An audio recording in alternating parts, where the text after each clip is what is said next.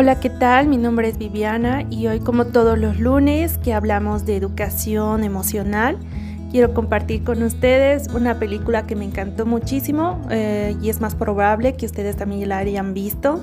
Esta titula Klaus. Es una película animada que se trata de un joven llamado Jesper, de familia muy pudiente.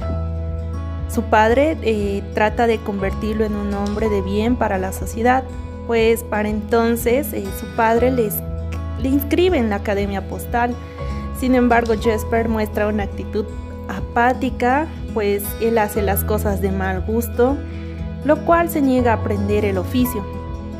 El padre decepcionado termina enviándolo a Smirenburg, un pueblo ubicado en la isla del Polo Norte, Allí él deberá abrir una oficina de correos, como también deberá entregar 6.000 cartas en un año. De lo contrario, será desheredado. Pues Gisper no tuvo otra alternativa que dirigirse al pueblo en contra de su voluntad. Ahí es donde él descubrió que en Smirenburg nunca se han intercambiado cartas porque sus habitantes jamás se llevaron bien ellos pertenecen a dos clanes que viven enfrentados desde hace mucho tiempo. Hasta que un día recogió el dibujo de un niño que, por azares de la vida, llegó hasta la cabaña de Klaus, un viejo carpintero, leñador, que fabricaba juguetes. Klaus, con la ayuda de Jasper, entregan un regalo misterioso al niño del dibujo. Tras recibir el obsequio, que era una rana de juguete, los demás niños del pueblo visitan al cartero, pidiéndole más juguetes. Pues les cuento que Jesper aprovecha esta oportunidad para impulsar a los niños a seguir, a seguir escribiendo y de esa manera poder conseguir su objetivo. Como también utiliza las enseñanzas de Alba, era una maestra del pueblo, para el aprendizaje de la escritura, en los niños por supuesto.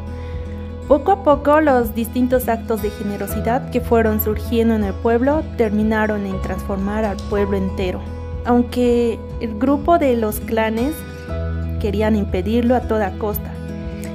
Las cosas iban saliendo bien, al parecer Jesper había encontrado sentido a su vida, y no solo Jesper sino también Klaus, que él había dejado de seguir su sueño de hacer feliz a los niños creando regalos para ellos. Todo esto lo había olvidado desde la pérdida de su esposa, pero la felicidad volvió a él desde que empezó a ver felices y alegres a los niños. Indudablemente el cambio fue notable, bueno en todas las personas. El pueblo entero brillaba de alegría y felicidad desde entonces. Una película de Navidad realmente muy buena que deja muchos mensajes a reflexionar y les comento que una frase que me encantó muchísimo fue la de un acto sincero de bondad siempre provoca otro.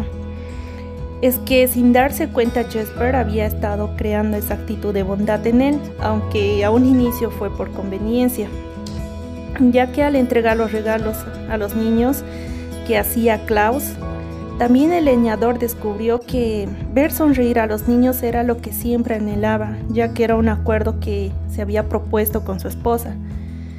Todos estos actos buenos hicieron que Klaus pueda superar la pérdida de su esposa y encontrar el sentido a su vida. Imagínense si nosotros empezaríamos a transformar las cosas o actos malos en cosas buenas. No solo saldrías beneficiado tú, sino también todos los que te rodean. Con solo un acto sincero de bondad ya estás transformando un corazón que no sabes por lo que atravesaba o lo que sentía, pero de hecho hiciste muchísimo bien en él.